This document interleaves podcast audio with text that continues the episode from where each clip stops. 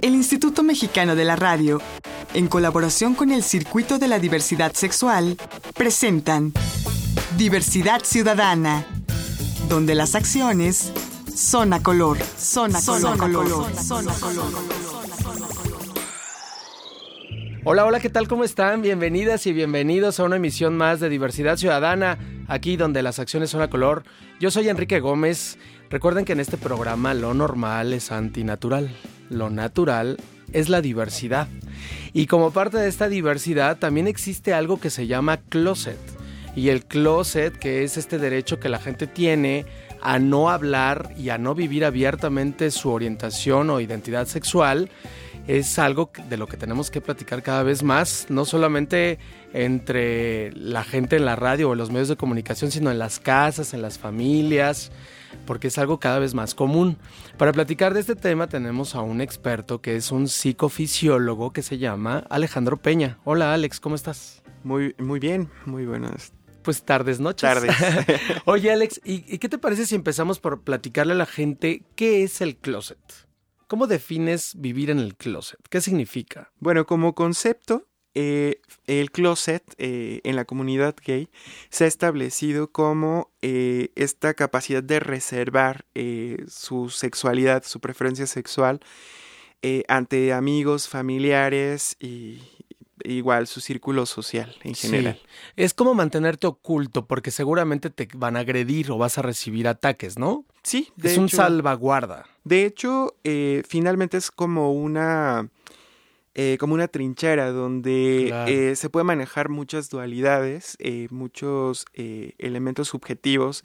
Claro. El, ah, de- por ejemplo, el decir pareja en vez de decir novio, novia, Claro. para no dar una explicación. Sí, para que lo dejes veladito, ¿no? Así de, oye, ¿y tú qué tienes, novio o novia? Y tú dices, pues tengo pareja. Exacto, Y ya no sabes si es hombre o mujer, ¿no? exacto. Ok.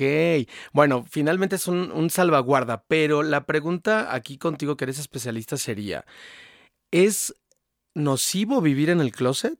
Eh, sí puede llegar a ser eh, sumamente nocivo si entra en conflicto con las necesidades de cada una de las personas. Entonces, eh, el closet es una zona de confort y esta zona de confort eh, puede ser útil durante cierto tiempo. Sin embargo, cuando empieza a entrar el conflicto eh, con las necesidades emocionales, con las necesidades sentimentales de cada uno, con sus necesidades de vida, Ajá. entonces sí puede llegar a ser sumamente nocivo. Claro. ¿Y qué provoca esta situación de ser nocivo? ¿Qué, qué puede generar o degenerar el, el vivir en el closet durante un tiempo prolongado o toda tu vida? Bueno, finalmente, eh, cuando e- existe este conflicto eh, entre lo que una persona eh, aspira para su vida y aquello que se puede o no se puede permitir, Ajá. existe una diferencia ¿no? entre los intereses y un conflicto interno. Entonces, en ciertos momentos, eh, algunos eh, que deciden mantenerse por cuestiones familiares, sociales, de estatus, Morales, caso, religiosas. morales, religiosas, Incluso económicas. Exactamente. Políticas. Ajá. exacto, dentro del closet, Ajá. en muchos de los casos eh, generan o pueden llegar a generar pues algunos, incluso algunas eh, patologías relacionadas con ansiedad, este, o trastornos de ansiedad. Ok. Eh, finalmente no están viviendo con plenitud su vida. Claro. Y entonces eso es lo que puede ser eh, lo tóxico para ellos. ya. ¿Y cuáles son los principales trastornos de ansiedad? ¿Qué es? ¿La neurosis? Eh, el, pri- el principal, el más común, sería este, el trastorno de ansiedad generalizado. Ajá. Es el que eh, en algunos casos llega a tener pues, una buena parte de la población. Ujú. Eh, sin embargo... eh, Claro, no siempre por cuestiones sexuales, ¿no? A veces por sí, otras sí, cuestiones. Claro, sí, claro. Pero bueno, ahora que estamos hablando del tema de la sexualidad. Sin embargo, eh, digo, no sé si tú puedas imaginar el estar viviendo constantemente a la expectativa de que las personas no sepan, no se den cuenta, y el Sí. híjole, se me salió el, el me gustó él en vez de decir ella, Sí. o el no dejé claro que mi pareja podía ser un hombre, eh, el, por ejemplo, en las reuniones este, familiares, el eh, ir viendo cómo todos eh, en, el núcleo familiar van avanzando, teniendo parejas y demás, y el no poder llegar a compartir eso. Claro. Entonces, sí, sí. Sí, el estarte cuidando con Exacto, qué, dices, es muy qué no dices, cuándo te das cuenta, cuándo no te das cuenta, una mirada, cuándo volteas a ver a alguien, cuándo no. Exacto, igual las típicas insinuaciones de oye y la novia y eh, sí, o sea, aunque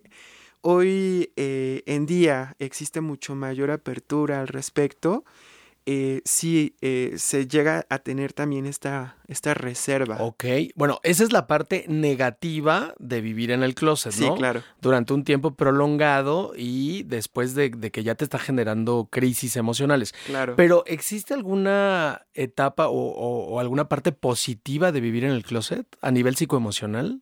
Bueno, finalmente, eh, digo, me atrevería a, comentarlo de esta manera. Sí. La mayoría de los, eh, de los seres humanos vivimos, eh, digamos, en un closet biológico durante mucho tiempo, hasta que existe eh, las manifestaciones tanto hormonales como fisiológicas y viene todo este cambio en el, caso de la pubertad. Claro. digo la mayoría porque existen muchos casos donde eh, la preferencia sexual está presente y existe conciencia de ello a muy temprana edad. Sí.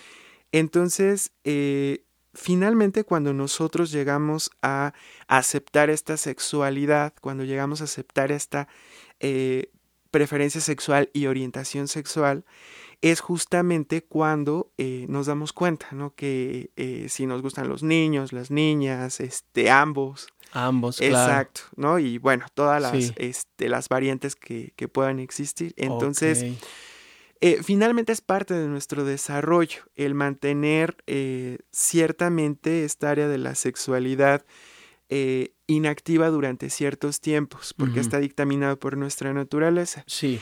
Ahora, hablando a nivel social, económico, psicológico, etcétera, sí. Por supuesto, ¿no? Eh, existen ciertas ventajas eh, debido a que la gran parte de la reacción que puede llegar a tener eh, pues la media poblacional está relacionada con el rechazo. Claro. Entonces, el mantenerte dentro del closet, si las situaciones a tu alrededor no son idóneas, claro. te permiten sobrevivir. Claro. O sea, puede ser un, una especie como de isla en la que tú te puedes salvaguardar de las agresiones externas. Exactamente. Y en ese sentido puede ser positivo. Y bueno, de algunas agresiones. Claro, bueno, pero es que hay agresiones en este país y me atreveré a decir que prácticamente en todo el mundo que llegan hasta el caso o, el extremo de la muerte, el asesinato, ¿no? Entonces, cuando está de por medio tu vida, tu integridad física, digamos que el closet podría ser un buen escape o una buena manera de de cuidarte de las agresiones externas. exacto. ¿No? Pero ya viviendo en una ciudad un poquito más liberada o en una comunidad con más libertades, sí puede generar trastornos de la personalidad como nos lo decías hace rato. Dependiendo del caso, digamos que no hay eh, generalidades, sino son más bien particularidades. Exactamente. ¿No? eso es Depende del paciente, lo positivo o lo negativo del closet. ¿Sería esa la conclusión, Alex? Sí, de hecho, eh, cuando algún paciente eh, llega a consulta y, tiene esta inquietud, ¿no? esta necesidad de querer exteriorizar su preferencia sexual con sus familiares, eh, justamente se hace la valoración. Eh, ¿Qué tan conveniente es? Necesitamos entender el contexto y saber cuáles serían las ventajas y desventajas y, por supuesto, si tiene las herramientas para poder afrontar esto que o estos cambios que lleguen a, venir. O cómo vas a ayudar al paciente para que adquiera las herramientas si es que no las tiene, ¿no? Sí, claro. Y estas terapias que tú, que tú das cuando tienes este tipo de pacientes de closet, eh, ¿qué, ¿qué, tiempo te llevan en trabajo psicoemocional? O sea, ¿es años? ¿Son meses? No, no, no. Eh, mira, la eh, vertiente que yo ocupo de la psicología eh, se llama cognitivo-conductual. Eh, tiene muchas ventajas. Es sumamente directiva, es muy certera en cuestión de ejercicios. y entonces es mucho más sencillo hacer la dirección con el paciente. Eh, las terapias viejas, eh, eh, muchas eran sumamente extensas, entonces no imagino un paciente con una situación de este índole tratando de esperar 5, 10, 15 años a que exista un resultado terapéutico. Esto tiende a ser más como generar una receta que sea eh, hecha con los materiales que el paciente tiene a su disposición. Ok.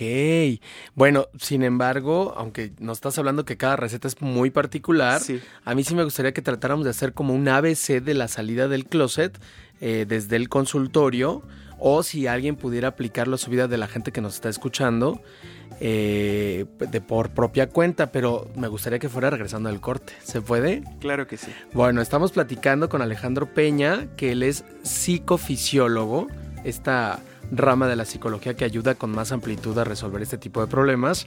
Yo soy Enrique Gómez, esto es Diversidad Ciudadana, donde las acciones son a color. No me tardo nada, regresamos. Estás escuchando Diversidad Ciudadana. Regresamos. Estás escuchando Diversidad Ciudadana.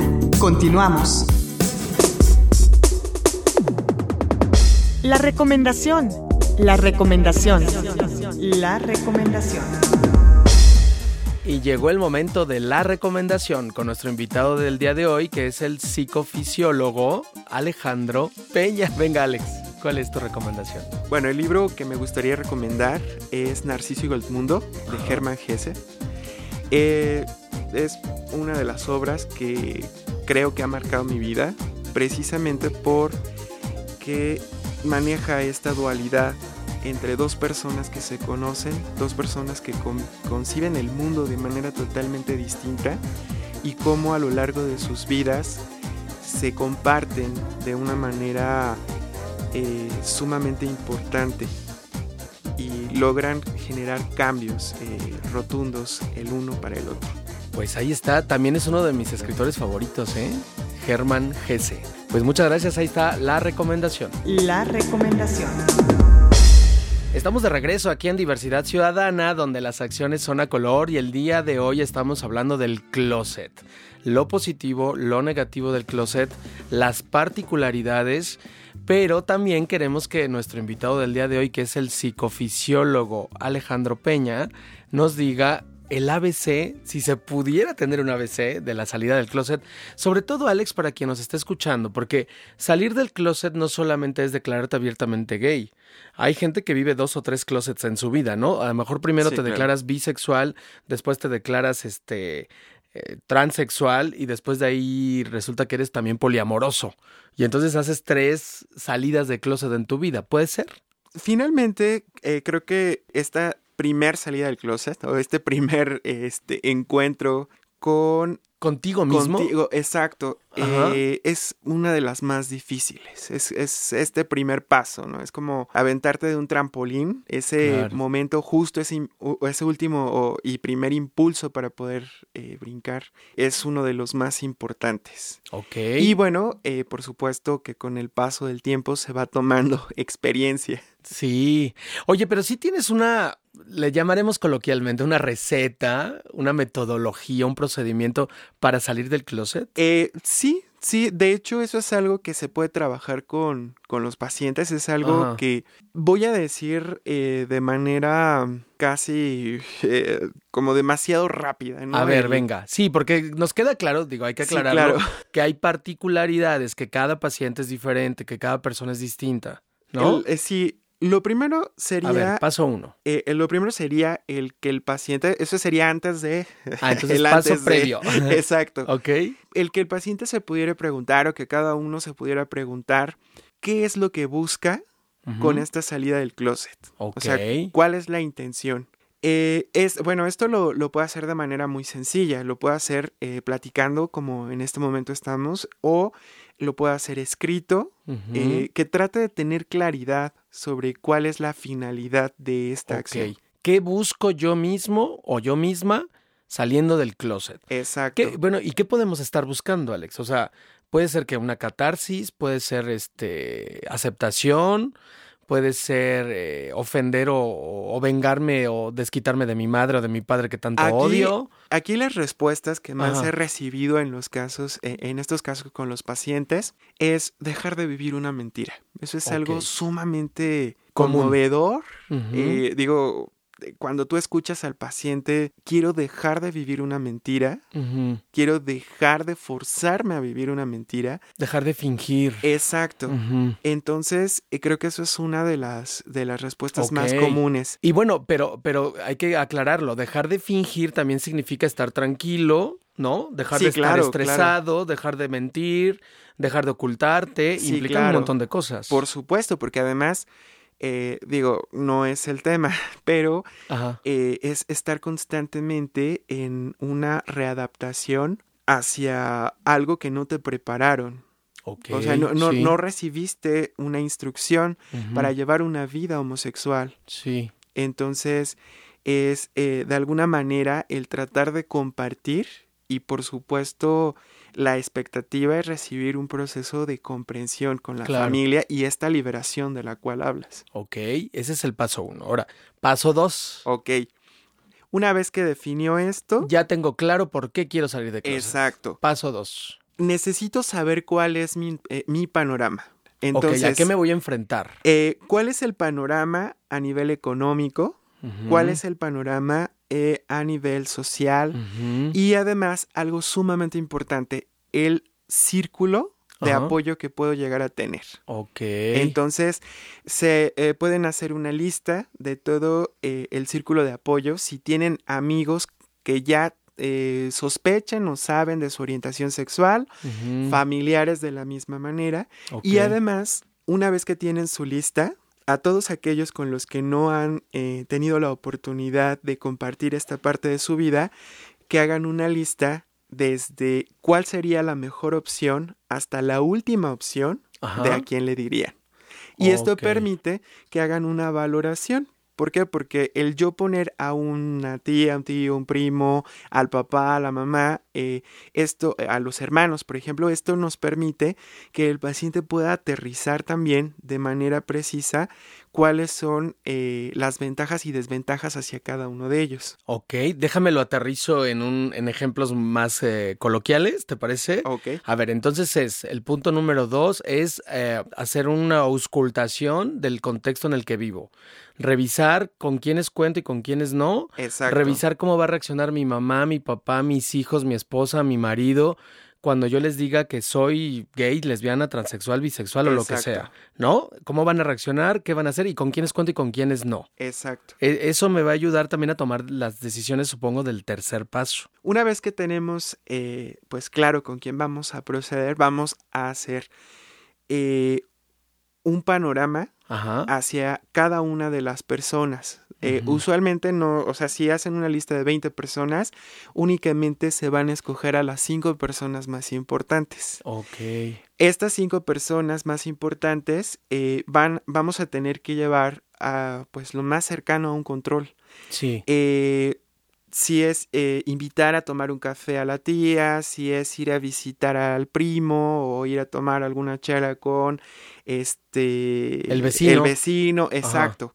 Y entonces el tratar de ir teniendo eh, también ya estructurado qué es lo que se va a decir y cómo se va a decir. Ok. Por eso el punto uno es tan importante. Claro, sí. Es decir, ya llevar a cabo la salida operativa del closet, pero ya con los pies firmes, ¿no? Exacto. Para que no te vayas a dar un resbalón. Exacto. Ok. Entonces, en teoría se hace una estrategia con todos estos elementos y con todos estos, este, eh, estas personas que están alrededor, con la intención de que eh, siempre el paciente dé un paso, pero que este paso tenga un apoyo.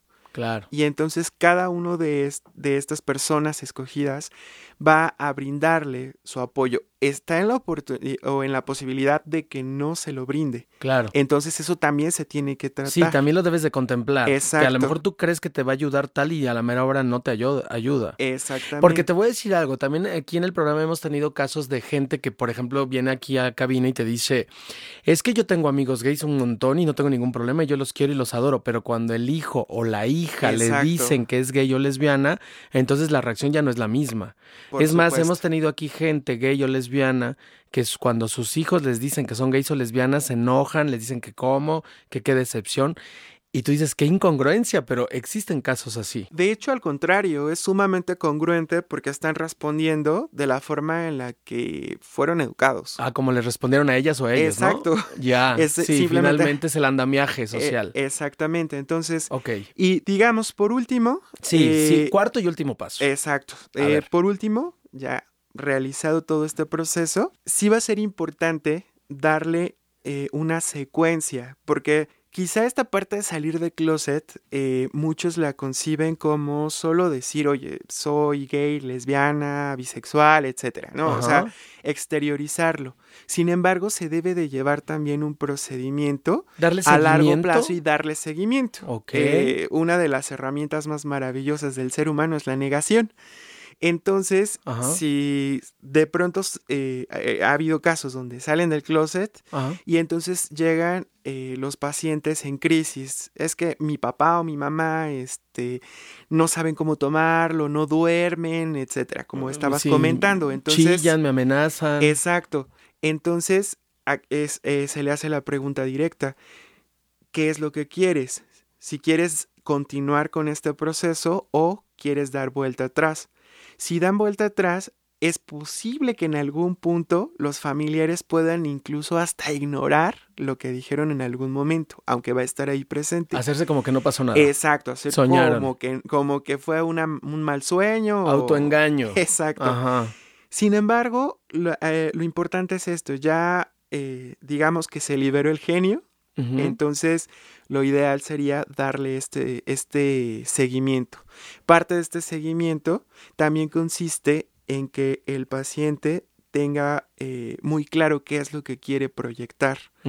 Entonces, dentro de esta proyección es que, por supuesto, de pronto cuando los familiares le dicen, ah, sí, cuando tengas novia, entonces, oye, recuerda, yo te dije que me gustaban los chicos y entonces voy a traer un novio. Ok, darle seguimiento a tu salida de closet. Exacto, darle un seguimiento para que sea muy consistente. Y esto sí puede durar años. Claro, por supuesto. Bueno, pues ahí está el ABC de la salida del closet a grandes rasgos en una forma muy general y hay que aclarar que esto tiene muchas particularidades dependiendo del paciente o la paciente. Exacto. Pues se nos acabó el tiempo, mi querido Alex. Muchas gracias por haber estado con nosotros. Muchas gracias por la invitación. Creo que nos quedó muy claro este ABC de la salida del closet, pero te voy a invitar para que después estés aquí en cabina con otros temas que tanto dominas. Ah, ok, muchas gracias. Pues él es el psicofisiólogo Alejandro Peña, yo soy Enrique Gómez, esto es Diversidad Ciudadana, aquí donde las acciones son a color.